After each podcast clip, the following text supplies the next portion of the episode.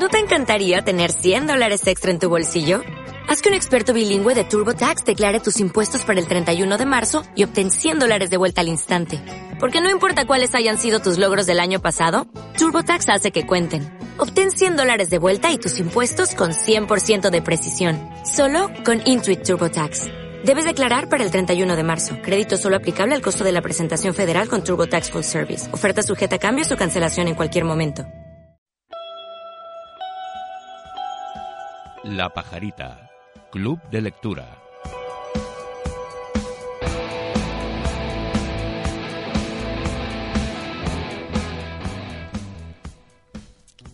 Sería imposible definir El ojo de Vladimir Nabokov, una novela corta de apenas 100 páginas, con un solo sustantivo y un adjetivo, del mismo modo que es imposible adscribirla a un único género literario.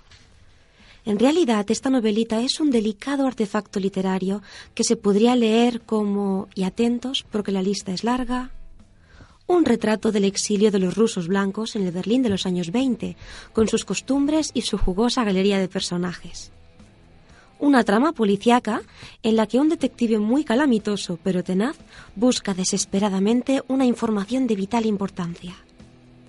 Una novela de fantasmas, en los dos sentidos del término, de almas que transmigran, que intrigará al lector con el enigma de la verdadera identidad de uno de los personajes.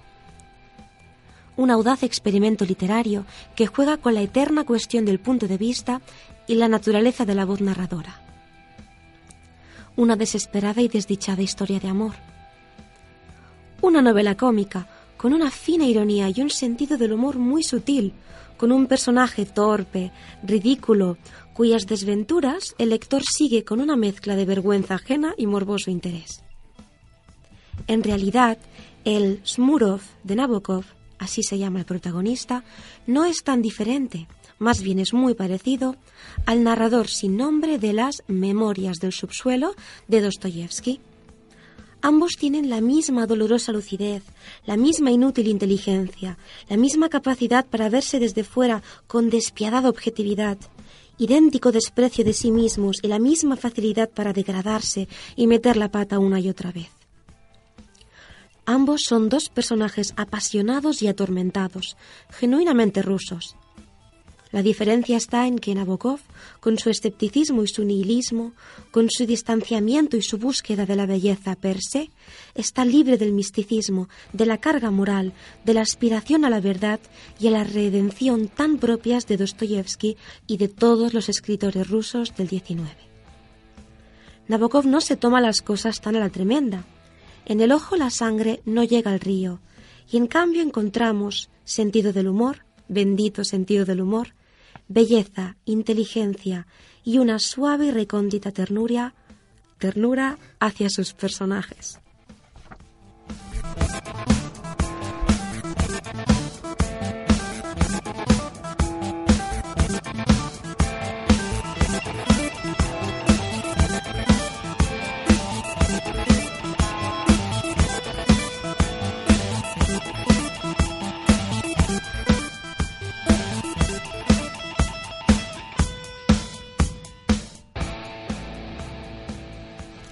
Ternuria. Os propongo un neologismo, una mezcla entre ternura y penuria. ¿Qué os parece? Bueno, tras esta nueva sintonía titulada Atardece y nunca es tarde de Mago Mayor y de la introducción que ha escrito David a la obra que comentaremos hoy, El Ojo, de Vladimir Nabokov, damos comienzo a este decimotercer programa de la segunda temporada. Soy María Rodríguez, bienvenidos a La Pajarita.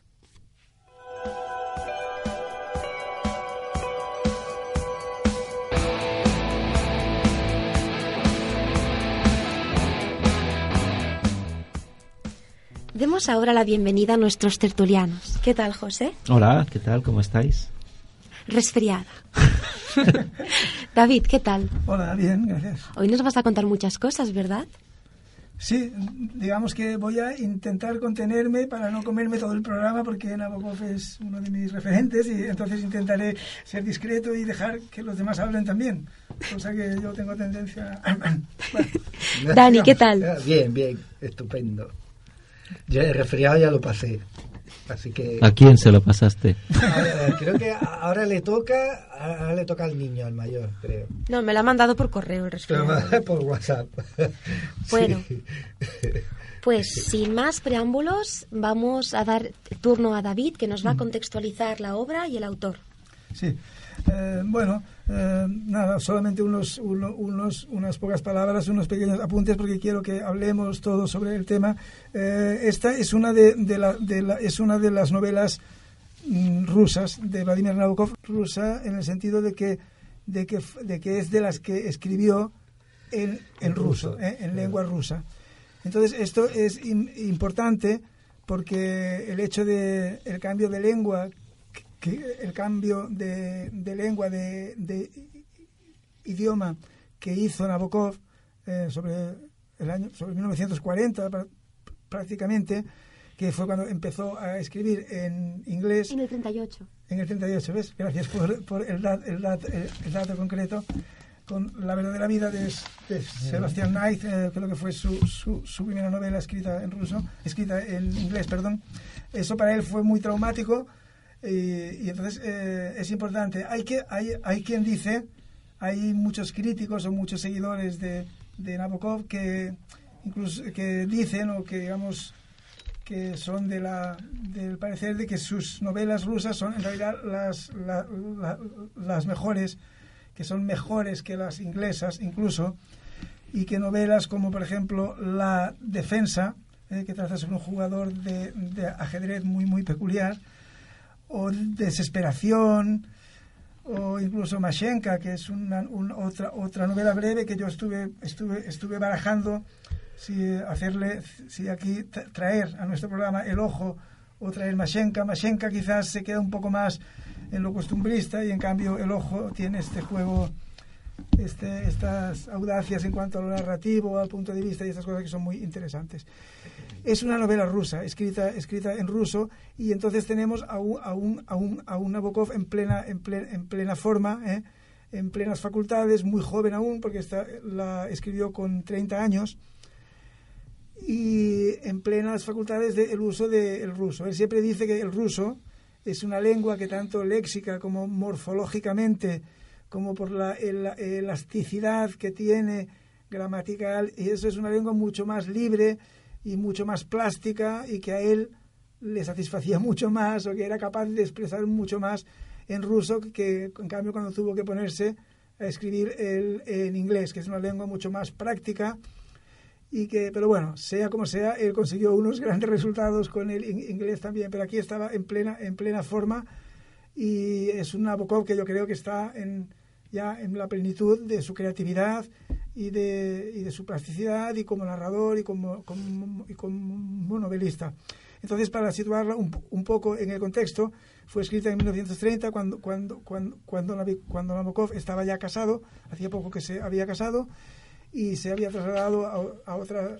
Él, estaba en, el, en, en, Berlín, que fue a donde fue a parar después de la Revolución Rusa, porque su familia tuvo que exiliarse, eran grandes, aunque el padre era, era un hombre reformista precisamente, que eran de los que estaban por, por un poco transformar ese sistema tan feudal ruso y convertirlo un poco en una democracia parlamentaria más europea y más normal. Era un hombre reformista y muy razonable, pero bueno, cuando hubo la Revolución Rusa eran propietarios, eran gente muy rica, eran gente con mucho dinero y tuvieron que marcharse y luego vivieron realmente en el exilio con una gran precariedad y bueno, el, el, el, caso de Vladimir Nabokov, que era un hombre con una infancia y una, una infancia y una adolescencia sin, ninguna, sin ninguna necesidad, sino todo lo contrario, con todo lo que quería, pues luego vivió con una gran precariedad y, y, tuvo que trabajar desde el principio en mil trabajos, en mil cosas para simplemente ganarse la vida y para poder sobrevivir, ¿no?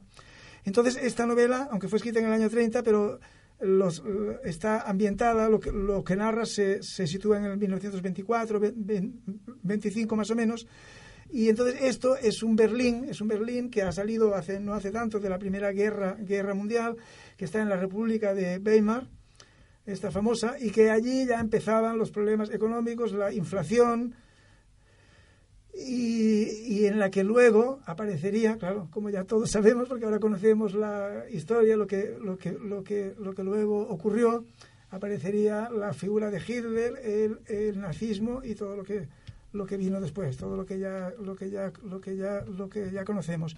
Entonces este este Berlín estaba también lleno de rusos, rusos blancos, ¿no? que eran los rusos que habían tenido que huir de Rusia ¿eh? por la, la, persecución política y, y, para salvar la vida en muchos casos. Y había toda una comunidad grande de, de, de, de rusos que entre los que había gente de, de todas las condiciones sociales, desde indigentes prácticamente hasta empresarios ricos, gente que, que tenían sus buenos trabajos y tal. Y entonces había un ambiente de la inmigración, de la emigración o del exilio ruso que era un poco cerrado porque se reunían, eran gente, muchos, claro, personas con un nivel cultural y hablaban alemán y se, se adaptaban a las circunstancias sociales, pero en cambio ellos mantenían sus, digamos, cenáculos y sus tertulias y su ambiente ruso, porque tenían una, una, una nostalgia de la Rusia y luego había ese, ese fenómeno, claro, estamos en el, en el año 24, ¿eh? en, que, en que Lenin se había muerto hacía, hacía poco, pero en cambio el, sistema soviético estaba afirmándose más cada vez. Entonces, eh, aún había, había gente que aún estaban con la mentalidad, que eso pasó también entre el exilio español de la, de la, de la guerra civil, que pensaban que eso era una cosa de unos pocos años, que aquella cosa que sin sentido y tan terrible, pues eso se acabaría pronto y que el mundo acabaría cayéndoles encima y que, que, podrían volver. Y había un, poco el ambiente este, ¿no? Entre los que estaban allí, de si se podría volver porque se acabaría esa tiranía o si... Eh, o, o, simplemente si, si, si, si la cosa cambiaría. Y también el temor a los informadores, a los espías soviéticos, que había algunos que estaban infiltrados entre los, entre los exiliados rusos y que no pudieran perjudicarles y había un poco todo este ambiente que queda reflejado en el libro muy bien, ¿no? Entonces, un poco eso, ¿no? Una novela rusa de Nabokov y en este contexto tan concreto que él, él retrata muy bien. Todas sus primeras novelas, sus, sus novelas rusas, curiosamente, son todas de ambiente berlinés. sus, novelas escritas en, en ruso son, son, novelas berlinesas, en el sentido de que era lo que, está, lo que estaba viviendo. Entonces, los ambientes que él conocía, los personajes que podía retratar bien y, por lo tanto, se, se desarrollan en ese, en ese ambiente. Pero bueno, yo eh, lo que yo quiero es que, que ahora eh, surja un poco... O sea que eh, para Nabucco, el, o sea, él lo que le gustaba del ruso o sea, al contrario que el inglés, que es una lengua, como tú bien dices, muy práctica, y, muy, pasiva, la, eh, la, con voz con una y con estructuras bastante rígidas. Sí al, al, contrario que eso la, la escritura rusa es más agradecida más es pasiva ya está. Quería, hacer el chiste y no, y no puede aguantarme. Él dice que él, decía y dejó escrito en, algunos de sus, en algunos de sus prólogos que siempre son muy interesantes. Es un placer simplemente leer los, los, los prólogos que tiene a sus obras, muchos escritos después. Esta, esta obra, curiosamente, El Ojo, estas cosas raras, ¿no? Eh, fue publicada en ruso, sí, en ruso, en la, fue publicada en una típica revista de, la, de, revista... De, la, inmigración rusa en, en, París, no, no, no, berlinesa, sino en París. Y, y en, en, cambio, en lengua inglesa se publicó en el año 65 en tres entregas en la revista Playboy. ¿eh? Fue en, donde, en donde vio, vio la luz esta esta obra en lengua inglesa, ¿no? Y lo que tengo curiosidad es si, si lo que nos ha llegado ahora es la traducción del inglés, probablemente sí, ¿no? No, no, no. O de, directamente él era, muy, él era muy cuidadoso en las traducciones de, sus obras rusas y las hacía él, él mismo personalmente las traducciones de sus obras rusas al inglés y, en la, y ya un poco más adelante cuando ya cuando era mayor eh, pues era su hijo Dimitri el que lo tradujo en muchas de sus cosas, pero con cosas que iban, que, iba, que iban quedando colgadas, que aún no se habían traducido, era su hijo Dimitri, pero siempre bajo su supervisión, no, no, todo lo que nos ha llegado de él, la versión inglesa está bien traducida, ah, ¿eh? está muy bien traducida y por lo tanto el que sea traducida del ruso o del inglés En este caso no es tan importante en el sentido de que estamos traduciendo siempre a Vladimir Nabokov. la traducción, bueno, la edición que hemos leído José y yo es de, del, de 1980 de la editorial Rotativa y bueno, rotativa era es, de, Plaza, de Plaza y Janés. ¿eh? Ah, sí, es verdad. Sí. pues la traducción que yo tengo es la de, la editorial Anagrama. Que tiene, tiene su biblioteca Nabokov, tiene casi todo lo, lo, de Nabokov, menos dos o tres cosas que no tienen los derechos, que porque por lo que sea pertenecen a otros a otros grupos eh, editoriales y no lo ha podido publicar alguna cosa, pero tiene prácticamente toda la obra. Decía que, que la traducción es de Mireia Bufil. Ah, vale. Sí. No, esta, la, que, la de anagrama es de Juan Antonio Masoliver Ródenas. ¿eh? Sí, sí, os apetece. Y, y, escritor que colabora en la vanguardia y tal. Si queréis, os cuento alguna cosita más de Nabokov así biográficamente. Muy bien. Sí. A ver, espero no equivocarme porque ya la lié con las guerras en, en algún programa anterior. Bueno, eh, de la, en la, durante la Revolución rusa huyó de la Rusia comunista y fue a Alemania e Inglaterra. Ah, huyeron, bueno, toda la familia huyó por temor al bolchevismo y su padre allí fue asesinado por un monárquico. Eh, durante la Segunda Guerra Mundial huyó de Europa para instalarse en Estados Unidos, pero su hermano murió en un campo de concentración en el 44. En Estados Unidos dio clases de literatura y de ruso y enseñó en Cambridge. Después, cuando escribió Lolita, pudo permitirse dedicarse por completo a la literatura, aunque siguió dando algunas charlas y conferencias. Y también como curiosidad, em, le gustaban mucho las mariposas, los insectos, y la colección de mariposas que hay en la Universidad de Harvard la, la ofreció él. Ah, sí, sí. Es cierto, él era un, era un gran especialista en los lepidópteros, en, las mariposas concretamente, y hay dos, dos especies de mariposas que se llaman la no sé qué Nabokov, porque fue él el que las caracterizó, el que las descubrió, y él, él eso además es una actividad que hizo desde que era muy jovencito, pues, durante toda su vida, se carteaba, con, se carteaba con los grandes eh, especialistas, con los científicos expertos en el tema de, lo, de los lepidópteros, de las mariposas, y fue un gran experto en, en, el tema. Era su, digamos, violín de, de, de, Einstein, su violín, pues era la el tema este, ¿no? la entomología en la sección de los lepidópteros, que llegó a ser un gran experto. Quiero puntualizar una cosita sobre lo que has dicho, porque es muy, es muy significativo, además, que él, cuando se, se exilió, primero pasó por Berlín, y luego realmente, pues, eh, quiso quiso eh, dar, o sea, eh, acabó sus, sus estudios en, en Cambridge, eh, en, en, Inglaterra, eh, y luego cuando él estaba buscándose la vida y quería dar, dar, dar clases, quería ser profesor y escapar un poco de Alemania y de ahí en donde ya veía que se estaba fraguando cosas chungas, entonces en, en Cambridge quiso dar clase él luego y no, y no, y, y no le dejaron, ¿no?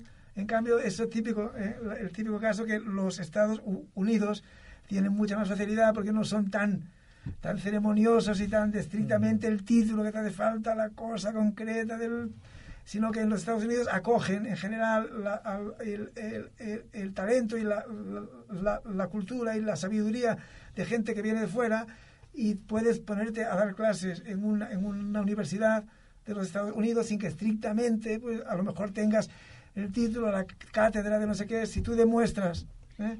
Tus facultades y que tú eres bueno en eso, pues ahí y él consiguió en los Estados Unidos, ¿no? Entonces, en Cambridge, no, en Cambridge él eh, estudió en Cambridge, pero precisamente cuando fue allí pidiendo para poder ser, ser, ser profesor, pues no, ahí se le cerraron las puertas. Y en cambio en los Estados Unidos se las, se las abrieron. Pero bueno, de Nabokov se podrían contar muchas cosas, pero yo quiero que vayamos a... Yo, yo te quería preguntar, yo te quería preguntar, David, eh, cuando has hecho la intro, has, has hablado de, de, que fue un hecho traumático para él pasar a escribir en inglés. Cuando uno, desde fuera, concibe que eso debe ser una elección y no una imposición. Entonces, no sé si podrías explicar esto un poco mejor. Sí, sí, podría. Eh, él si, eh, claro, a ver, a ver, ¿qué es lo que habría pasado? ¿Cómo estaríamos ahora? ¿Qué obras tendríamos si no hubiera habido una revolución rusa, por ejemplo? Y, Nabokov hubiese vivido en Rusia durante, toda su vida y hubiera escrito en ruso siempre, no lo sabemos. Él empezó, eh, em, em, empezó eh, escribiendo poesía ¿eh? era un buen, un buen, un buen, un buen, un buen poeta, pero luego ya se puso con la narrativa. Entonces él, eh, él estaba mucho más contento eh, escribiendo en, en, ruso. Pero hay que decir también que el, el, inglés de Nabokov, ya desde que era pequeño, el, inglés, el, el, inglés de Vladimir Nabokov era mejor que, por ejemplo, mi catalán. O sea, él desde pequeño se había criado con institutrices inglesas y su familia era muy anglófila y él, el, inglés es una lengua que conoció siempre, desde su más tierna infancia. Y como persona muy culta y muy leída y muy cultivada, el inglés suyo, tanto hablado como, como escrito, pues era bueno. Pero claro, él, un hombre que es un, un estilista un escritor muy preocupado por el estilo y por la calidad literaria, pues eh, él pensaba que para escribir, para hacer literatura, hay que dominar al máximo la lengua. Entonces él tuvo que hacer esta, pero ¿por qué cambió? ¿Por qué hizo esta elección que fue voluntaria? Porque él podía, aunque, aunque él viviera en, en, en Berlín, aunque viviera en Francia, aunque viviera en Inglaterra o incluso en los Estados Unidos, podía pasarse la vida escribiendo en ruso y si hace falta que él le tradujera a alguien podría haberlo hecho, pero él, aquí es, un, es que es, es una pregunta interesante, ¿eh? porque él lo que quería es que su obra tuviese una difusión, que su obra tuviese una cierta difusión. Y como en el gran mundo, en el gran mundo, eh, en el gran mundo rusófono, en el mundo que habla ruso, que es básicamente Rusia, que era la Unión Soviética, estaba dominado por un sistema político en el que él estaba totalmente vetado, sabía que nunca podían publicarse sus obras masivamente en ruso, entonces él pensó, si yo quiero que ser un escritor y poder vivir de mi literatura y tener una difusión, pues es mejor que yo escoja otra lengua en la que expresarme, que tendré todas las puertas abiertas, ¿sabes? Pero él siempre dice que fue duro para él él, él, cuenta que ponerse a escribir ruso fue como amputarse, amputarse voluntariamente dos dedos de cada mano y empezar así a hacer macramé con la, con la, con la lengua con la lengua inglesa ¿eh? porque se, le, le, costó mucho eh, se encontró con grandes dificultades y porque él era muy exigente claro él era muy exigente con todo lo que lo que escribía pero ahí es un detalle importante, ¿eh? porque si él hubiera sido un hombre completamente cerrado en su mundo, en la Torre de Marfil, y sin aspiraciones eh, sociales, sino una, persona de estas que viven para sí, para crear su, su obra independientemente del de, mundo, digamos, y luego si, si interesa ya, ya saldrá, ya alguien la querrá. Él siempre tenía la, la pretensión de ser un escritor profesional, ¿eh? de proyectarse hacia el mundo, digamos, y por lo tanto tenía que escribir en una lengua que tuviera una difusión importante, que le abriera muchas puertas. Y él optó, optó aunque, o sea, con todo su dolor, por empezar a escribir en inglés. Entonces, la, la, primera novela que escribió fue La, verdadera vida de, de eh, Sebastian Knight, que es una, es una primera novela que, claro, ya tú lees eso y, claro, yo tengo que leerla en una traducción al, al, al español, pero claro, ya es, ya es una novelaza, ¿no? Con un, con un, estilo estupendo y tal, ¿no? Entonces dices, el tío es que era muy bueno, pero para él fue una cosa dramática, pero conscientemente y con todas sus consecuencias, ¿no? Y luego ya nunca más, es curioso porque nunca más volvió a, a escribir ruso, ¿eh? Aunque luego cuando ya era, ya era famosísimo y rico por el éxito que tuvo Lolita, que es lo que le permitió dejar de hacer de profe y, irse, irse, irse, irse, irse, irse, a vivir a un país neutral como es Suiza y vivir en un hotel suizo ya para el resto de su vida, eh, podía haberse puesto a escribir, a escribir, ruso perfectamente y que lo tradujera su hijo, y, no, ya no volvió a escribir ruso, ya había hecho el cambio. Entonces es el, el escritor anglo, anglo-ruso realmente, ¿no? Y como yo apunta, apunto también, es, es un puente precisamente, un puente perfecto, Nabokov, entre los escritores rusos, entre los grandes rusos de- del siglo XIX, y que es una mentalidad muy rusa, ¿eh? el alma rusa, que es muy tremendista, que es muy apasionada, que es muy de, de las grandes pasiones y esta necesidad de la redención y la búsqueda de la verdad y de la belleza. Sus personajes son muy rusos, son muy apasionados, pero él en, en cambio ya conecta más con Europa, con Europa y con su Con Occidente, anexo claro. que es América, Sí. por el, el, el, el nihilismo, el, nihilismo, el esce- el escepticismo y por la búsqueda del placer por sí. O sea, sus personajes no buscan nunca un- una redención o no la tienen ahí, sino buscan la satisfacción, la consecución de sus deseos, deseos muy apremiantes y intentan, intentan satisfacerlos, ¿no? Entonces él está de puente entre los grandes rusos, tiene características de eso, pero luego en cambio es más europeo, es más Camus, es más much- una serie de autores mu- mucho más descreídos, ¿no? Que lo que son los rusos que quieras que no, la cosa de la verdad y la fe y la redención estaba ahí siempre, siempre presente, ¿no? Bueno, ya- Entonces ya- yo, yo estoy, estoy seguro de que, de que José hoy te- tendrá algunos escrúpulos con esta obra, con las libertades que se toma, con el, los cambios que hace en el punto de vista. Sí, sí, ahí, ahí tengo apuntado yo. Ahí... Pues dilo, venga, suelta, suelta tu veneno. No, no, no es, no es, no es tanto veneno, ¿no? tu, Eh, tu dulce veneno. Pero evidentemente eh, cuando uno avanza en, en una obra eh, a ver, eh, se va encontrando hitos, ¿no? O, o va encontrando puntos a partir de los cuales, ¿no? Las expectativas eh, se incrementan o, o estas decrecen, ¿no? Es, es eh, posible, es fácil que esto que esto pase, ¿no? Una una de ellas yo em, la encuentro obviamente con este cambio del narrador. La obra arranca, ¿no? Con un con un narrador em, que de- y, y yo lo voy a denominar así porque luego me va a servir para la argumentación. Un narrador eh, fiable no un narrador que nos va a dar testimonio. Un narrador convencional de la... Sí, sí si quieres convencional no Em, em, em, al, al que se le supone una cierta fiabilidad. Y esto es importante porque cuando alguien nos cuenta algo y de hecho una novela no Eh, eh, hay alguien contando algo que no es el autor esto es una cosa que o no necesariamente tiene que ser el autor y es raro que sea el autor es el autor a través de- del personaje o la voz narrativa que elija.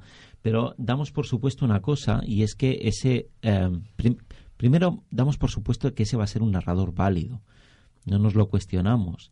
Y cuando digo vali- válido, o me refiero a la validez, vamos, vamos, no, son dos cosas distintas. Y, y- y voy a introducir el matiz que creo que, y con algún ejemplo que sea bastante elocuente. ¿no? Eh, Todos estaríamos de acuerdo de que no podríamos eh, medir la temperatura que hace en este estudio, sí, con un metro.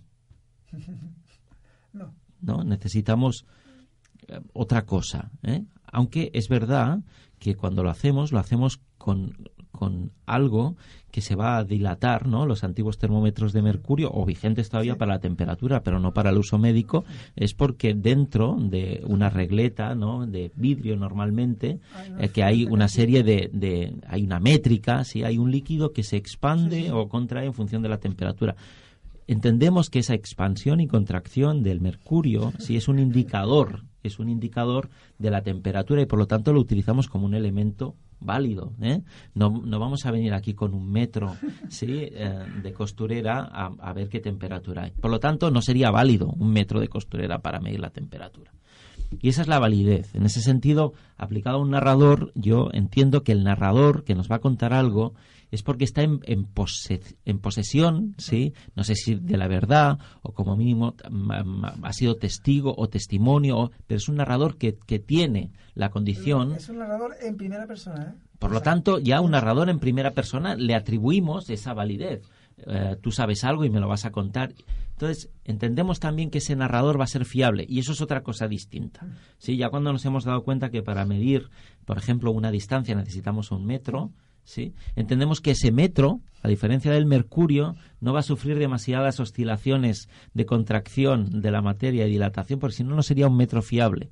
Lo que hoy nos marca 3,2 milímetros podría ser 2,97 eh, si, si hiciera mucho frío. Entonces ahí pierde eh, fiabilidad el instrumento. ¿no? Entonces, claro, aquí nos encontramos en esta obra que arrancamos con un narrador, entendemos, válido y fiable, pero que cuando llevamos un 20, un 25% de la narración, hay un giro, ¿sí? No de tipo ah, ah, la trama, ¿no? Sino que emerge con una posibilidad y es que este narrador se nos haya convertido en un fantasma o en algo parecido, posiblemente que él no lo sepa todavía, y empezamos a jugar con esa hipótesis, ¿no? A partir de ahí, eso es como una alerta hacia el lector de que vamos a entrar en un juego, ¿sí? En una dialéctica muy posiblemente parecida a, un juego de espejos, ¿no? Donde em, las miradas, ¿no? Ya no son directas y las apreciamos no por, por, observación, sino porque nos llegan de manera diferida a través de este juego de espejos. Esto convierte al, narrador y a la historia en sí misma pues en, en, algo que nos hace dudar constantemente de si quien nos habla nos podemos fiar de él o no, pero que tiene mucho que ver con esta historia también que tú contabas de los infiltrados en estos ambientes no eh, eh, de exiliados rusos donde justamente no se podía fiar uno del que tenía al lado, porque uno no sabía exactamente era, cuál era la función que ocupaba. Claro, em, de esta manera ¿sí? es como si en la misma obra el narrador se hubiese convertido en uno de esos infiltrados por momentos y dudamos constantemente de su fiabilidad. No sé si tanto de su validez, que también posiblemente, ¿no? Pero a mí es una de las cosas que sí me gustaría poner de manifiesto, ya lo he hecho, y a ver ahora qué opina David. Con... Le respondo. Bueno, yo, como experto en, en, la obra de Nabokov, ¿eh? porque hay, que, hay que decir, lo, hemos notado todos, ¿no?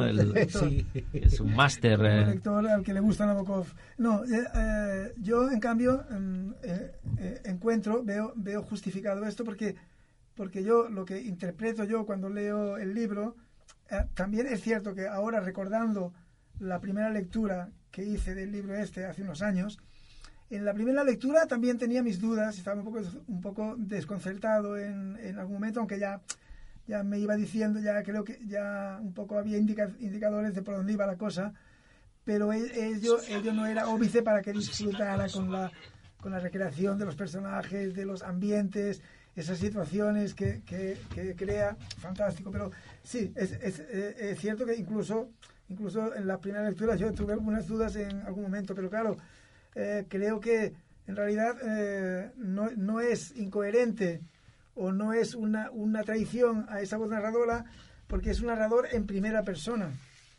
Y la primera persona siempre es subjetiva porque el alma, el alma, el alma humana es subjetiva y sufre traumas y sufre transformaciones y a veces no quiere aceptar las cosas como son, o a veces escapa de las cosas cuando son demasiado desagradables y las niega. Entonces, claro, yo veo clarísimo, ¿no? Yo ahora lo veo con, con una claridad meridiana. Este es un personaje que tú dices que sin que haya ningún, ningún hay un, un giro, un cambio en la voz y sin que haya en la trama nada, hombre, este hombre hay una cosa muy traumática, muy terrible. Primero, sufre una, una humillación brutal. Mm que le humilla completamente como persona, como hombre, como ser humano, como, como, como todo, él se lo toma además muy a la tremenda y esta persona se suicida. Yo creo que aquí en la trama sí que hay, sí que hay un, un giro importante. ¿eh? Él se suicida, se intenta suicidar.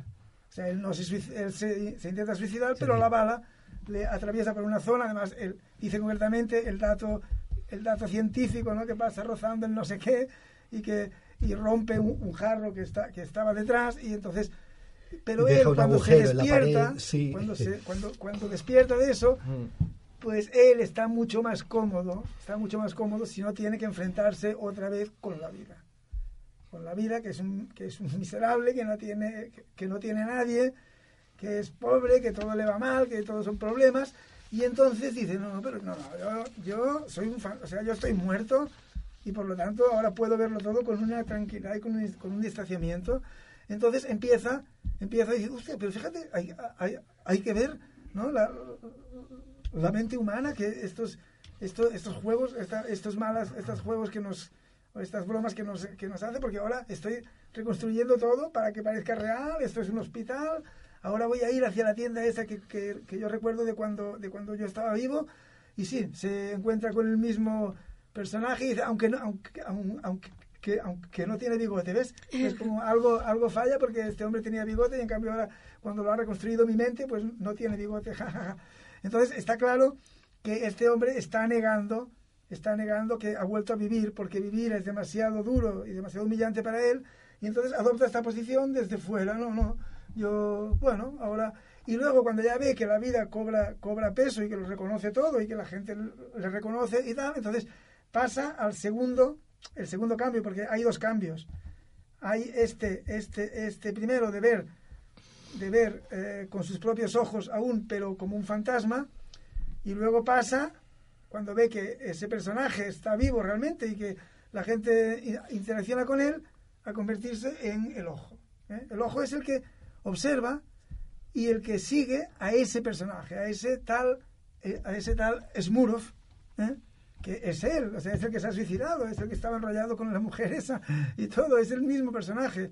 Solamente que pasa a verse desde, desde fuera porque eso le da una, una, una tranquilidad moral y una pasividad, pero claro, él es, que yo creo que el libro está, está precisamente urdido con, con mucha inteligencia y con mucho ingenio en el, en el sentido de que él desde, desde fuera intenta salvar su imagen y entonces en principio se pinta como como una como un joven interesante con una con así pálido esbelto con un vestido de negro dice que cosa que, que deja insinuar un, luto un luto que no sabemos por qué y tal pero luego resulta que claro que ese personaje le sale todo mal y mete la pata y entonces dice ahora se da cuenta de que eh, ahora veo que su esa corbata que llevaba que era tan elegante pues está raída y que en realidad el traje está desgastado y hombre a mí me, me, me parece precisamente un, eh, un, juego psicológico, ¿no? Está describiendo la psicología de un personaje que desde el punto de vista de, de los psiquiatras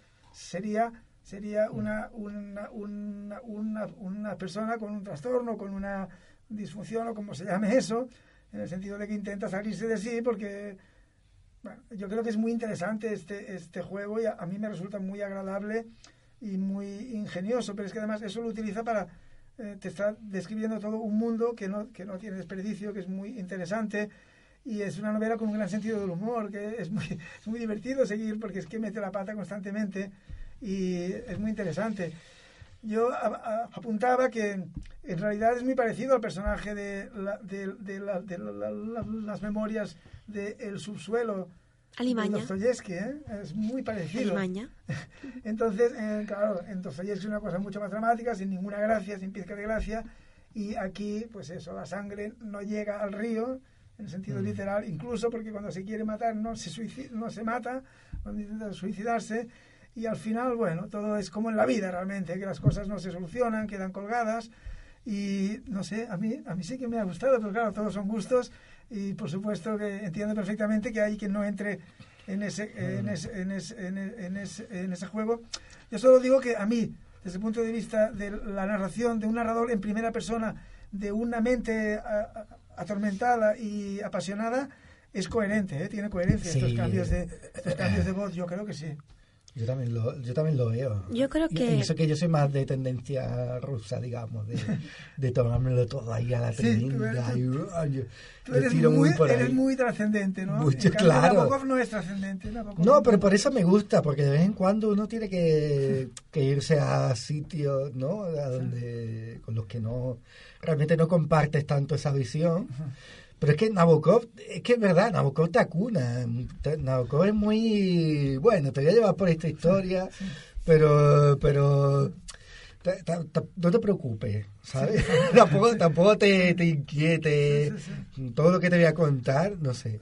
No sé, yo encuentro que es muy creativo y es muy imaginativo. Sí, esa, esa es, es imaginativo y hay una gran pero no por inmadurez muy, que lo que una gran plasticidad. Exacto. Una gran plasticidad no es un autor que, eh. que, crea una atmósfera y que tiene plasticidad en el sentido de, de que se puede modelar eso y se pueden buscar otras formas y no estar tan estrictamente ligado a un narrador decimonónico por, por ejemplo convencional o sino que él eh, no sé, yo, yo es que lo encuentro muy creativo y muy... Fíjate hasta qué punto que, que, que Muro, cuando le eh, relatas la experiencia esta en Yalta, Ah, sí, que sí. le- se la desmontan, hablando del por lo que decía y no de la narración. O sea, hasta ese punto eh, eh, yo estoy de acuerdo con lo que dice David, que, que o sea, que, que hay conciencia aquí en la historia de, de, de, de esa incoherencia. O sea, Claro. cuando se produce la incoherencia Claro, en la él historia está- hay conciencia de él que... está viéndose desde de, de fuera, está jugándose Exacto. fríamente, pero intenta,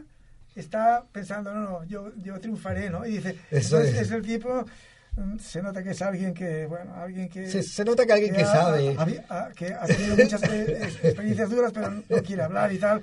Pero al final, se- cuando, cuando se pone a contar, pues entonces interpreta, este ojo que ve, inte- interpreta que, por ejemplo, el, el coronel, el, el Mujin este, que luego, Sí. que luego le, le pega el palo, que le- interpreta que está escuchándolo con verdadera admiración por los gestos que hace, con interés.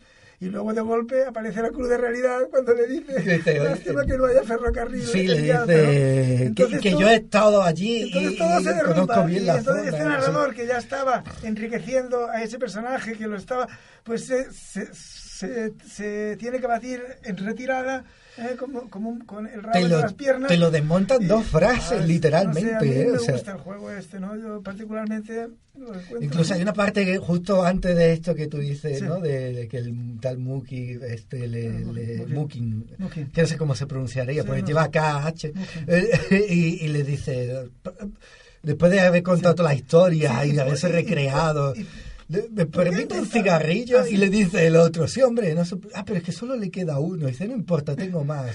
Y el, el tío ahí cuando se lo enciende, y cuando ya ha encendido, pla, le suelta la Sí, bomba sí. y dice, "Mm, en Yalta no hay ferrocarril.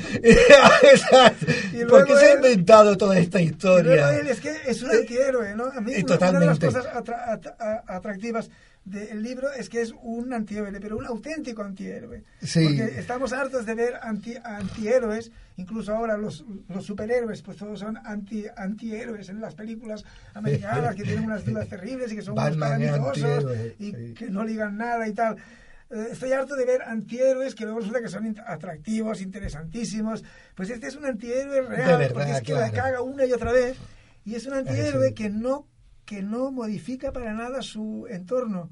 Mira que está, tiene una pasión terrible y que mete la pata y que pero los pero no hace daño, no es capaz de Es alto héroe porque también está determinado, igual que el héroe, Sí, por un destino. por un destino. Y es el destino de, de en todas las, todas las posibilidades, escoger siempre la peor. Y como le dice la mujer al final, porque, porque la, la chica, su, la que, la que, de la que estaba enamorado, la baña esta, ¿no? la Bárbara, al final la- las mujeres con, la intu- con lo intuitivas que son para estas cosas, dice, usted es una, es una buena persona, es un, un hombre inteligente y cultivado, usted es bueno". bueno. No, claro, es bueno, es, es- es- es exactamente eso. Sí, pero es que está Entonces, el cuando pobre el otro está- le dice eso del el ferrocarril, que no, no- lástima que no haya ferrocarril en, en Yalta, entre las posibles opciones escoge la peor, porque podría haberse salido con un poco de gracia, con un poco más de mundo, y lo que él dice es, tío, se pone serio, se pone muy, muy, muy, muy serio, muy lúgubre, y le dice, y, y- y entonces le, le dice al coronel, al Mujin, le, le pide, por favor, que eso quede entre usted y yo. lo último que puede decir. Dice, ¿no? no solo, no solo perdió la serenidad, sino que hizo lo peor que se podía hacer. En un susurro dijo con voz ronca, por favor, le ruego que esto quede entre nosotros. el tío la caga una y otra vez, pero no sé, yo creo que está explicado con gracia, ¿no? Y con sentido del humor y con, y con, y con ternura, ¿eh? Porque yo Sí. creo que hay una ternura que, que es muy sutil, ¿no? Que recomienda hacia los personajes, En todos, en todos los hay, Todos. porque luego está el otro personaje este que hablábamos antes, del de que El está Iván- escribiendo... Iván Bogdanovich, ¿no? Bogdanovich, El sí. hombre ese corpulento, Eh, es un ruso báltico, pero que está muy influenciado por la cultura alemana, casi más que por la, Sí. por la rusa, y que escribe ese diario. Este. ese diario, ese, ese dietario personal que escribe cada semana, cada semana los viernes religiosamente, escribe Sí, los viernes por la lo que tarde, ha pasado ¿no? durante la semana y se lo envía rápidamente a un amigo suyo, ¿no? Entonces, aquí veo yo un ejemplo, pondré, del el narrador, cómo supera Nabokov el tema decimo- el narrador decimonónico convencional, ¿no? Porque en ningún momento en el libro dice el narrador, que en este caso es un narrador en primera persona, pero en ningún momento dice este hombre, el Volkanovich este, era un tipo el pobre que estaba convencido de que estaba escribiendo una, una gran cosa, pero su obra era aburrida, estaba escribiendo algo que a nadie le interesaría nunca, que no tendría interés, que tal y cual. No, no. O sea, tú es el lector el que descubre eso. Tú simplemente oyes al Bogdanovich este que explica, escribe un diario con mucha precisión y tal, y el lector ya va sospechando que Sí. eso debe ser un rollo, una, una frase Sí, terrible. yo me acordaba del, del escritor de La Gran Pesquisa, De te lo prometo, fue- que con la forma de hablar y Pero el lector es como si estuviera as- asistiendo, como si estuviera metido ahí en la... Entonces es, es el lector el que pilla las frases que tienen interés, porque el narrador no las enfatiza, no te, no te pone en cursiva, esto es importante, te Claro. estoy dando una, una clave. Y luego, la, y luego la Bárbara, otra vez, Mm. que luego no- al final del libro nos enteramos también de que el Bogdanovich este se le había declarado a ella, o sea que también la había... Pero esto también lo, lo sabemos de pasada, ella se lo intenta contar al, al Smurov cuando él está a- a- a- acosándola, se lo intenta contar para, para cambiar de, de tema y él lo y él le dice, ah, calle, calle, que no quiero ni, ni oír eso. No pone nunca el, el foco sobre lo que importa. Entonces, entonces el- el- ella, la, la Bárbara, le dice al Bogdanovich, cuando está diciendo que escribe su diario, dice, ¿y si no tiene ningún interés, que es algo que a nadie le interesa? El tío se mosquea. Ella, vi- o sea, ella precisamente Ella tiene, la ahí. intuición de que un hombre como ese, al que ella conoce, es un plasta, y seguro que escribe algo que no tiene ningún interés. Y luego terminamos leyendo un trozo, nada, un párrafo del diario famoso.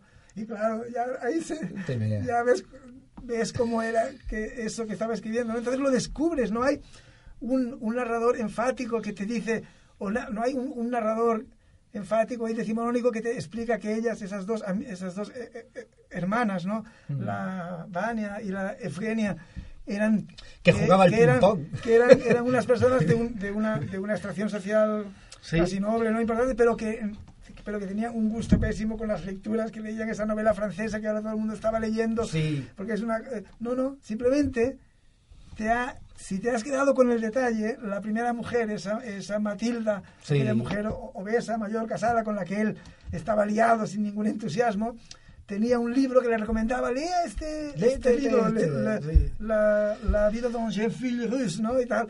Y resulta que su, su amada, la Vania, estaba leyendo el mismo libro, con lo, con lo cual lo- sus gustos literarios dejaban bastante que desear. Sí, Pero, y- porque te, da detalles de la tal Eugenia esta que juega al ping-pong, sí. ¿sabes? Entonces estoy- con, con estas pequeñas pinceladas, eh, eh, eh, tú Claro, ya sabes Es el lector poco... el que compone. Exacto. el que compone la que cuela, historia y el sí. que le da no es- no te está no te está poniendo un énfasis en determinadas cosas no sé a mí me claro, es que yo ¿Y María hablo dice? Porque no, no ha dicho nada al respecto Es todavía. verdad, ¿eh? verdad, verdad, Yo lo que veo en este libro es una fragmentación de, del individuo, ¿no? De, de quién es Smurov y toda su vida, si lo que está diciendo es real o si se lo está imaginando. No, no está claro del todo si está reconstruyendo, si eh, está negando eh, la vida, si realmente es un fantasma. No se sabe muy bien. Entonces, como dice David, es el lector el que tiene que ir reconstruyendo, el que tiene que ir uniendo, y esto a mí me recuerda mucho a La muerte de Artemio Cruz de Carlos Fuente. Es, es también es una obra en la que el autor se desdobla, hay un juego de espejos y va contando toda su vida de un modo desordenado y experiencias pasadas y habla de sí mismo como de un collage, como de un espejo roto, como de un cuadro cubista. A mí me recuerda a esto. Lo que pasa es que este, este espectro está más atrapado en el presente. En el presente, sí. Pues yo, yo pensaba también, estaba comparando hay que, con... hay que leerlo de forma lineal Exacto, ¿eh? O sea, con, con Elegía de Philip Roth, que también es lo mismo, es la historia de un muerto que reconstruye un poco su vida de- desde el cementerio, él ve a, a la gente, a la familia que lo rodea, y, él- y, y- y- pero era muy diferente al, al, de, al de Nabokov, es decir, a- al tal Smurov. Yo aquí lo que veo es que es alguien que no está Eh, sí, lo dice, lo ha dicho David. Es que, eh, él hace algo mucho más lineal, está muy metido Sí, en, pero hablo de las en el voces. tiempo presente. ¿no? Hablo no, de las voces No se va a, muy al, no se va al pasado. ¿no? No, no, no. De hecho, no sabemos casi nada del, No, o sea, de sí. la juventud de este señor. Es un de personaje misterioso, lo que en todo, Sí. en todo caso sabemos De que... hecho, hay un momento que dice, bueno, hemos dicho que hemos dicho que este hombre es muy superficial, pero aún así hay enigma en él. Hay una parte en la que el narrador dice eso, ¿no? Sí, sí, que, muy- sí. que es algo que siempre me me he desconcertado de este Talen Murov. Perdón, te he Ay, interrumpido. sí, Perdón. que hay un... que me dejan hablar, Es los el señores. entusiasmo, lo siento. que, que hay un cambio de, de voz y de narrador que en un principio pues puede descolocar. Pues primero está en primera persona, ¿no? Y luego Sí, sí. habla de Smurov en, sí, tercera en persona. tercera persona, Y claro, sí, yo sí. hablaba de, de, de esta fragmentación también en el sentido de que el narrador cambia, es, es la misma persona, pero tiene dos identidades al menos, ¿no? Porque primero es él cómo vive las cosas y luego es él desde fuera. Sí, sí, sí. Eso está claro. Es como casi como, como un viaje astral, ¿no? Como si se observara desde arriba. Sí. Y luego yo creo, o sea, tú vas, David ha dicho antes que ah, que como no se acaba de matar él, ah, que no ha tenido este suicidio frustrado, por así decirlo, David dice que que él luego se, se da cuenta de que es más feliz eh, si se queda en el umbral en el que no está todavía vivo.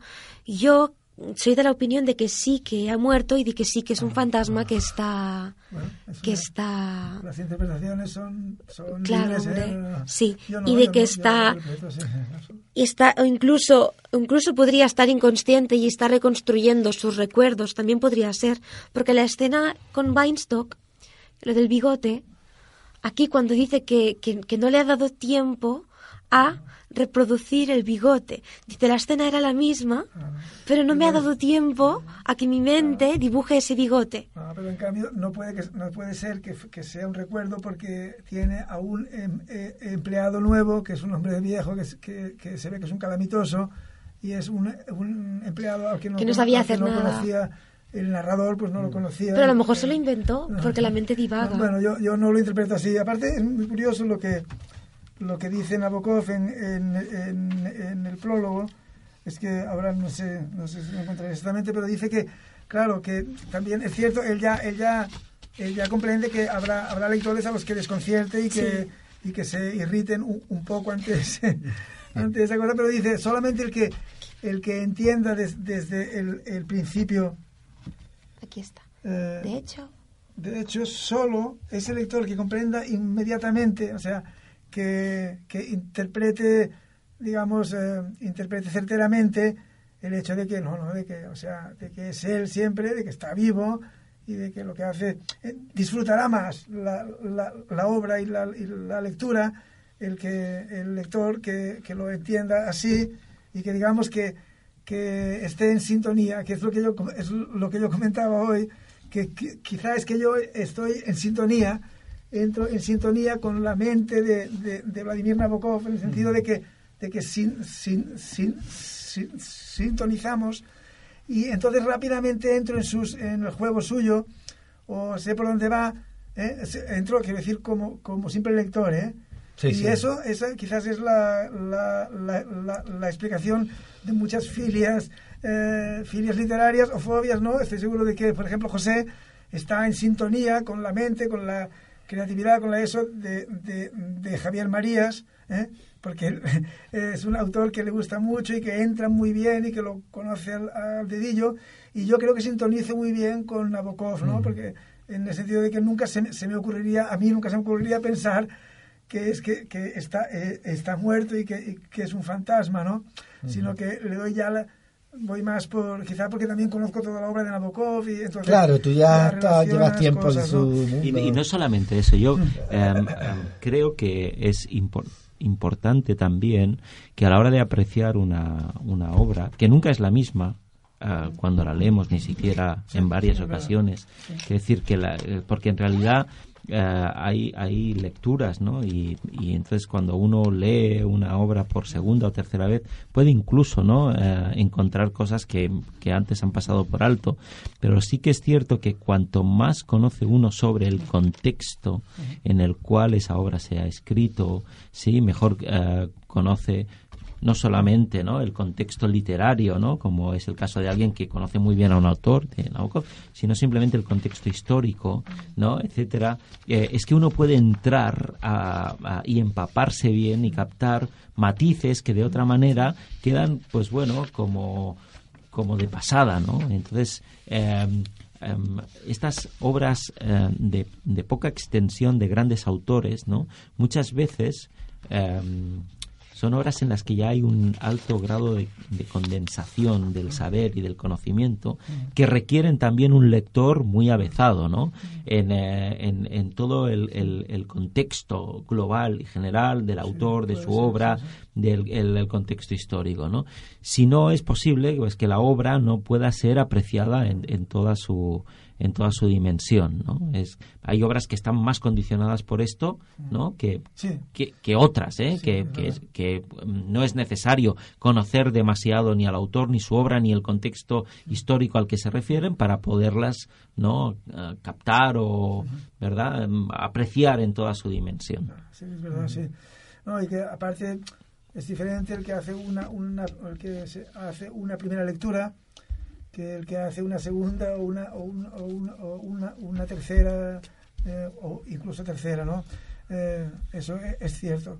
Entonces, estoy, estoy, estoy de acuerdo en, eh, en este que puntualizas tú. Yo lo que en Nabokov lo que, lo que sí que veo, lo que es un valor seguro en él, es que es un gran estilista, ¿no? Y que es un tío que siempre, siempre da, da mucho, o sea, rinde mucho en el estilo, en la frase, en la creatividad, nunca usa una, una sola expresión, una sola frase hecha, nunca recurre a un tópico literario, sino que siempre crea, crea su, su propio lenguaje, sus propias imágenes, su, propia, su, su, su propio universo, sus palabras, y en ese sentido yo eh, a eso le doy mucho valor, ¿no? Al hecho de la que es un, un, un, un gran estilista, Nabokov, ¿no? Que cuida, cuida el dedillo, eh, y luego encuentro que es un gran escritor. no quiero que se acabe el programa, que falta poco ya, sin apuntar que yo veo en él la, eh, las virtudes, una cosa de los que caracteriza a los grandes escritores, a los que, que es, eh, que, que, es el que son certeros, que son certeros, en, en, en el sentido de que, de, que no, de que no necesitan mucho, mucho material o extenderse mucho, una acumulación de imágenes, de palabras, de datos, sino que escogen, escogen unas pocas cosas, pero que tienen una gran capacidad eh, evocativa, sugeridora, connotativa, para crear una atmósfera o para sugerirte una imagen determinada. Porque Nabokov es muy plástico también, es muy visual.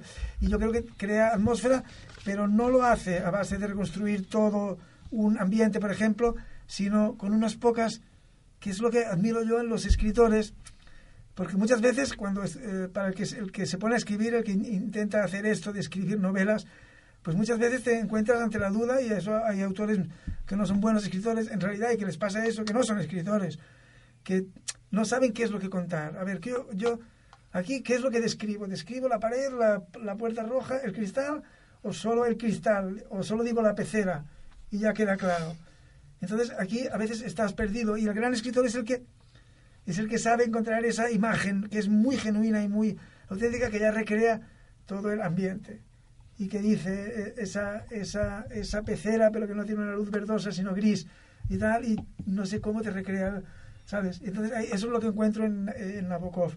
La, el certero no el que que hace que no mata las moscas a cañonazos, sino que, sino que va justo a matar ahí, ¿eh? como aquel que, que, luchaba contra un mosquito y decía, ya está, no, pero sí, sí, sí, sigue volando. Y dice, sí, pero ese ya, ya, ese ya, ya nunca podrá tener hijos. Ahí con, una, con un chico, con un mosquito. Entonces, es La muy- cara de María es, eh, certero. un poema en estos momentos. Es, es muy, es muy certero Nabokov, ¿sabes? En cambio hay quien usa un cañón enorme para matar a una mosca que está en la pared. Pues eh, yo encuentro eso y es y que es un estilista, ¿no? Que es un estilista y que siempre es muy depurado su estilo. No sé. eh, Muy ¿cerramos? bien. ¿Cerramos? Pues Ahora hora de sí, cerrar. Cerramos con, una, con esta frase que era en, encomiástica. Bueno, acabamos, acabamos este decimotercer programa con un agradecimiento a todos nuestros oyentes. Además, os avanzamos el título de la siguiente obra que leeremos y comentaremos. Mañana en la batalla piensa en mí, de Javier Marías. Uy, uy, ahí va a haber, ahí va a haber, ahí va a haber discusión. Os animamos a que nos hagáis llegar vuestras opiniones a través de nuestra web y redes sociales. lapajaritapodcast.es, facebook.com barra la pajarita rita rita y twitter.com barra la pajarita rita. También estamos en iTunes, ebooks y Spotify. Eso es todo por hoy. Adiós. Adiós, hasta el siguiente. Chao, chao,